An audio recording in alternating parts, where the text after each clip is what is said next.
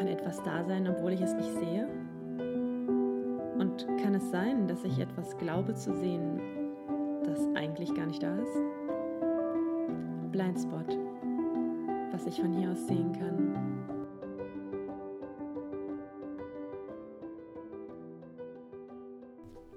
Ich muss gerade ein bisschen lachen. Ähm, ich habe mir vorgenommen, eine Podcast-Folge zu machen über Perfektionismus und dass es viel wichtiger ist, was einfach zu machen, anstatt dass es immer perfekt ist. Und jetzt habe ich gerade zum fünften Mal den Anlauf gestartet, was aufzunehmen, weil mir der Sound vom Mikrofon irgendwie gerade nicht gefällt. Wie passend das wieder ist, dass ich dann nicht anfange, ähm, weil es wieder nicht perfekt genug ist. ah, und mir fällt direkt gerade noch was Lustiges ein. Und zwar fällt mir immer auf, wenn ich meine eigenen Aufnahmen höre, dass ich zwischendrin so schlucke. Und ich finde dieses Geräusch mega eklig und habe mal gehofft, das merkt keiner. Und neulich war ich bei meinen Eltern und meine Mutter hat erzählt, dass sie den Podcast hört. Und dann habe ich das angesprochen und sie meinte, es ist ihr auch schon aufgefallen. Und sie meinte, es klingt immer so, als würde ich voll den Schluck Wasser irgendwie zwischendrin trinken. Aber eigentlich schlucke ich ganz normal einfach nur. Ähm, und Stichwort Perfektionismus, ich, ich mag das nicht hören, einfach weil ich das Geräusch irgendwie, ich finde es eklig. Und äh, beim letzten Podcast habe ich es echt versucht rauszuschneiden, aber irgendwie ist mir das dann doch immer zu mühselig. Und jetzt merke ich die ganze Zeit, dass ich beim Sprechen darauf achte, dass ich nicht schlucke. Oder überhaupt darauf achte, ob ich jetzt schlucke oder nicht schlucke. Und jetzt habe ich es euch gesagt, jetzt hört ihr auch darauf. Oh nein, ich hätte das lassen sollen. Egal. Ähm, ja. Ich habe die letzten Wochen ja nicht so wirklich viel gemacht. Ach, wieso thematisiere ich jetzt eigentlich? Ich hatte keine Lust, ganz ehrlich. Ähm, und es bringt auch nichts, was zu machen, wenn man keine Lust hat. Das ist eigentlich ein schönes Stichwort, denn es geht gar nicht darum, was perfekt zu machen. Ich finde, es geht darum, was ähm, so wholeheartedly zu machen. Ne? Also, weil ich ja Bock drauf habe oder ähm, weil ich jetzt glaube, das könnte vielleicht jemandem was bringen. Oft ist es ja so, dass ich eine Podcast-Folge deshalb mache, weil ich mit irgendwem über irgendein Thema gesprochen habe Stichwort jetzt bei der Folge ist es meine Freundin Maya und ähm, die nimmt sehr gerne Musik auf und wir kennen dieses Thema von den Aufnahmen ähm, beide, dass man dann immer das nicht aufnimmt. Also nein, Quatsch, anders. Man teilt es nicht, weil man mit der Aufnahme immer nicht zufrieden ist. Und irgendein Murks ist immer bei der Aufnahme passiert. Neulich hat sie mir erzählt, also sie spielt ganz wunderbar Klavier und dann hatte sich, hat das ähm, Pedal immer so geknackt und sie macht gerade wirklich das beste Spiel ihres Lebens, spielt sich ihre ganze musikalische Seele raus ähm, und hört dann auf der Aufnahme immer dieses scheiß Knacken von diesem Pedal. und ich glaube, das sind immer so Dinge, die passieren. Wir denken dann immer, oh nein, das hören jetzt alle und ich glaube, viele Dinge hören andere auch überhaupt nicht. Ähm, und ja, zeigen dann Sachen nicht, weil wir sie immer noch nicht perfekt fanden. So, das war eins von diesen Beispielen. Da kommen nachher noch mehr. Was ich jetzt erstmal gemacht habe, ich bin ja gerne ähm, so ein, ich bin ja so ein Wortdefinitionsfreak. Und wenn ich mir über ein Wort Gedanken mache oder über eine Begrifflichkeit, dann muss ich immer erst nochmal rausfinden, was heißt denn das eigentlich? Und dann äh, habe ich ein bisschen rumrecherchiert und ein paar lustige Sachen gefunden. Zum einen bezeichnet perfekt die vollendete Gegenwart. Das ist ja auch ähm, eine grammatikalische Zeitbestimmung, ne? das Perfekt. Und das verwenden wir für abgeschlossene Handlungen, bei denen das Ergebnis oder die Folge im Vordergrund steht. Also es ist die vollendete Gegenwart. Und dann habe ich darüber nachgedacht, dann ist perfekt doch eigentlich das, was passiert ist. Man sagt doch auch immer diesen Satz, done is better than perfect. Und ähm, per dieser Definition würde ich sogar noch einen Schritt weiter gehen. Done is perfect.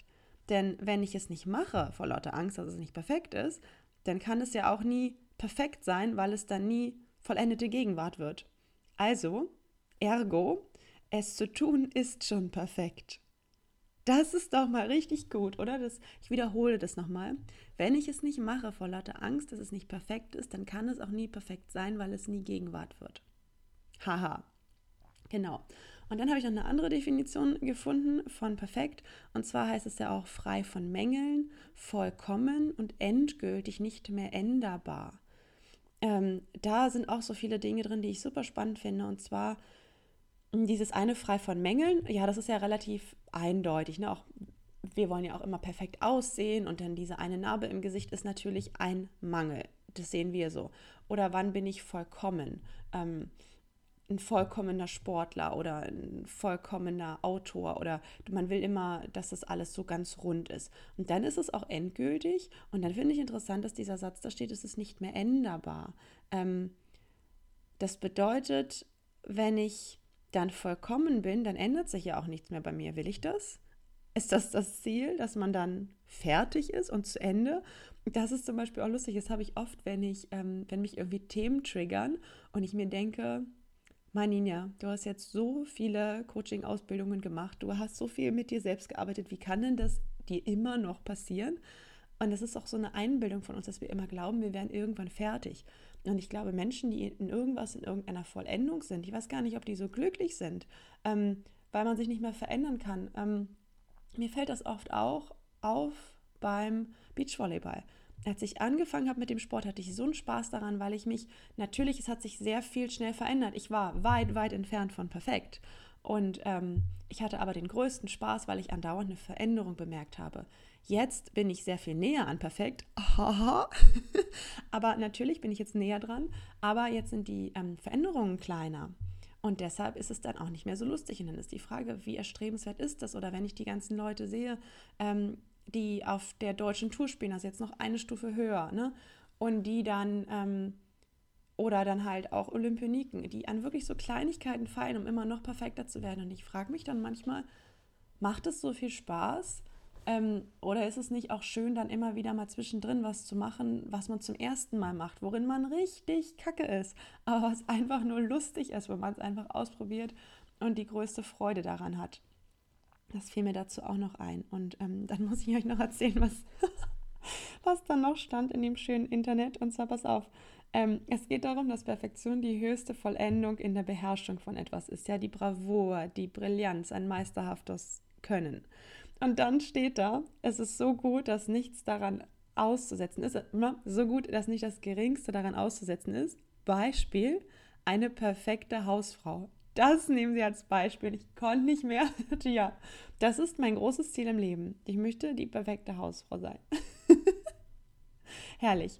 Ähm, aber kommen wir nochmal zurück zu dieser Brillanz. Ich glaube, das hängt ja auch mm, damit zusammen, wie wir was definieren, was perfekt sein soll. Und ähm, selbst wenn dann jemand etwas richtig toll macht, glaube ich nicht, dass es nicht doch immer noch Menschen gibt, die das dann für sich selber nicht perfekt finden oder die das nicht gut finden.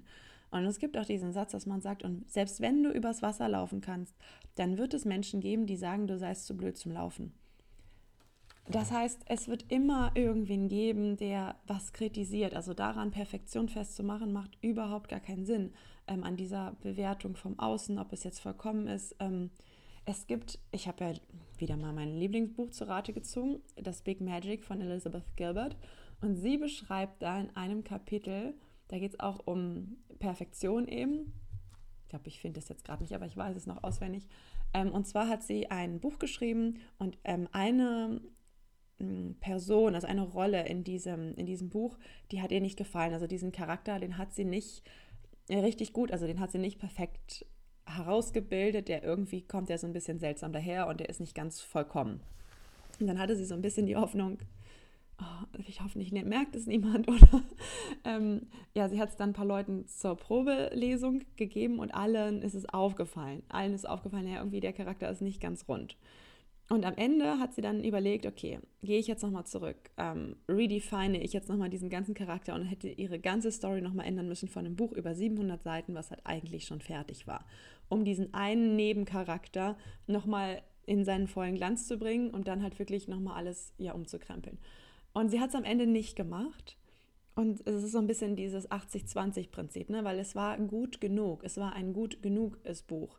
Und am Ende meinte sie, ja, gab es ähm, Rezensionen und einigen ist aufgefallen, anderen ist was ganz anderes aufgefallen.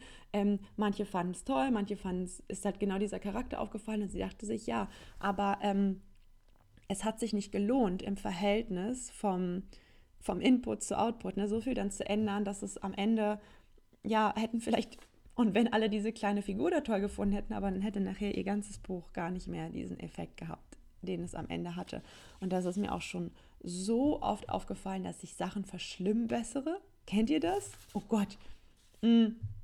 Ich habe mal in der Schule im Kurzunterricht, wir waren irgendwie eigentlich fertig und haben dann nur noch so rumgesessen und dann habe ich von einer Mitschülerin von mir so ein Porträt gemalt.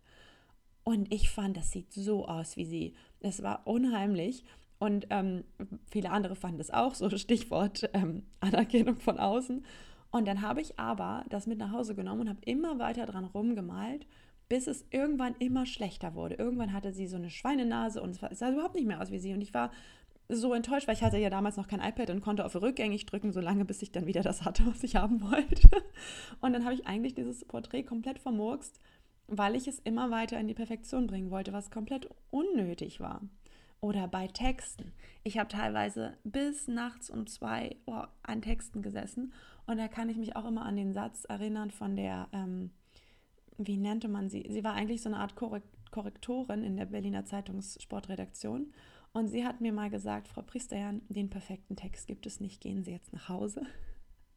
Das fand ich so schön, denn wie oft haben wir das, dass wir wirklich lange an was sitzen und das schreibe ich meine, jeder kennt es von seiner Diplom, Doktor, Master, Bachelorarbeit, was auch immer. Ist es nicht immer so, dass man da stundenlang, monatelang, jahrelang dran sitzt und dann druckt man es aus und immer wenn man die erste Seite aufschlägt, dann findet man da den Druckfehler 100 Prozent, oder?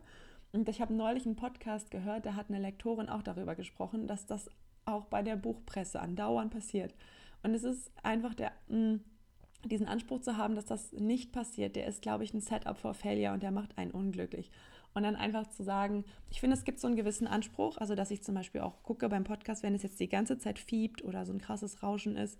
Natürlich, das will ich euch nicht vor die Ohren setzen. Also es soll ähm, mit dem höchsten Respekt für den Konsumenten etwas gemacht werden aber ähm, auch in Maßen, also und nicht so völlig zu übertreiben. Ähm, ja, es ist wie wenn ich auch, wenn man Musik aufnimmt und dann stört einen, wie gesagt, dieses Knacken, was ich davon erzählt habe, und dann nimmst du es zum zehnten Mal auf, dann ist vielleicht das Knacken weg, aber was dann auch weg ist, ist die Emotion von dem Stück, weil du die überhaupt nicht mehr transportieren kannst, weil du einfach nur noch komplett genervt bist von dem Stück, weil du es schon 385 Mal gespielt hast. Ja, mh. Mm eigentlich bin ich jetzt schon wieder fertig, aber ich habe schon oft gehört, dass, es dann, dass ich das dann schade, dass ihr das dann schade findet, wenn, ähm, wenn man eigentlich schon wieder aufhört, obwohl es gerade erst angefangen hat. Deswegen überlege ich, ob ich, ähm, ob ich noch was mehr habe, was übrigens lustig ist. Ich habe mir vorhin hier den Satz aufgeschrieben, warum ist perfekt erstrebenswert? Und dann habe ich erstrebenswert mit D geschrieben. ist mir noch nie passiert. Aber es passte so schön dazu, zu dem ob es jetzt wirklich erstrebenswert ist, das perfekt. Und dann baue ich direkt was Imperfektes ein. Naja. Aber was ich auch glaube, ist, dass wir oft eine übersteigerte Version ähm, im Kopf haben von etwas, wie es perfekt zu sein hat. Aufgrund dessen, wie wir, weiß ich nicht, weil wir mal als Kind irgendwas gesehen haben, wie das perfekt wäre. Und ähm, dann wollen wir unbedingt so sein, wie unsere Vorstellung von dem ist, wie es sein müsste. Und das macht oft gar keinen Sinn, weil es gar nicht zu uns selber passt. Also bei mir ist das so ein Beispiel ähm, im Volleyball. Ich hatte immer den Anspruch, ich will genauso einen Volleyball spielen wie vielleicht den, den ich da irgendwie im Fernsehen gesehen habe. Manchmal fühlt sich das ja auch so an und dann siehst du ein Video von dir und denkst dir, schade. und irgendwann jetzt auch kürzlich, ehrlich gesagt, bin ich mal wieder darauf gekommen zu sagen, okay, was ist denn aber der Volleyball, der zu mir gut passt? Und ähm, warum spiele ich denn nicht einfach den, weil das macht mir doch am meisten Spaß und das ist doch für mich perfekt und dann bin ich doch am Ende perfekt, weil ich das mache, was am besten zu mir passt. Oder auch Musikstücke zu lernen. Früher habe ich alles immer nach komplett einzelnen Noten gemacht.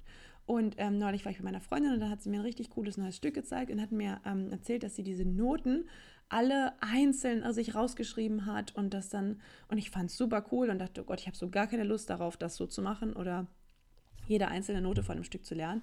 Und dann dachte ich mir, das geht doch nicht, es muss doch auch einfacher gehen. Man kann doch auch irgendwie rausfinden, was jetzt die Akkorde davon sind und dann spielt man die irgendwie so zusammen und dann geht es doch auch. Und am Ende habe ich einfach nur bei Guitar Tabs diese Akkorde gesucht und habe dann so ein bisschen reingehört, okay, er spielt ja immer so zweimal Ding Dong hintereinander, mache ich einfach genauso.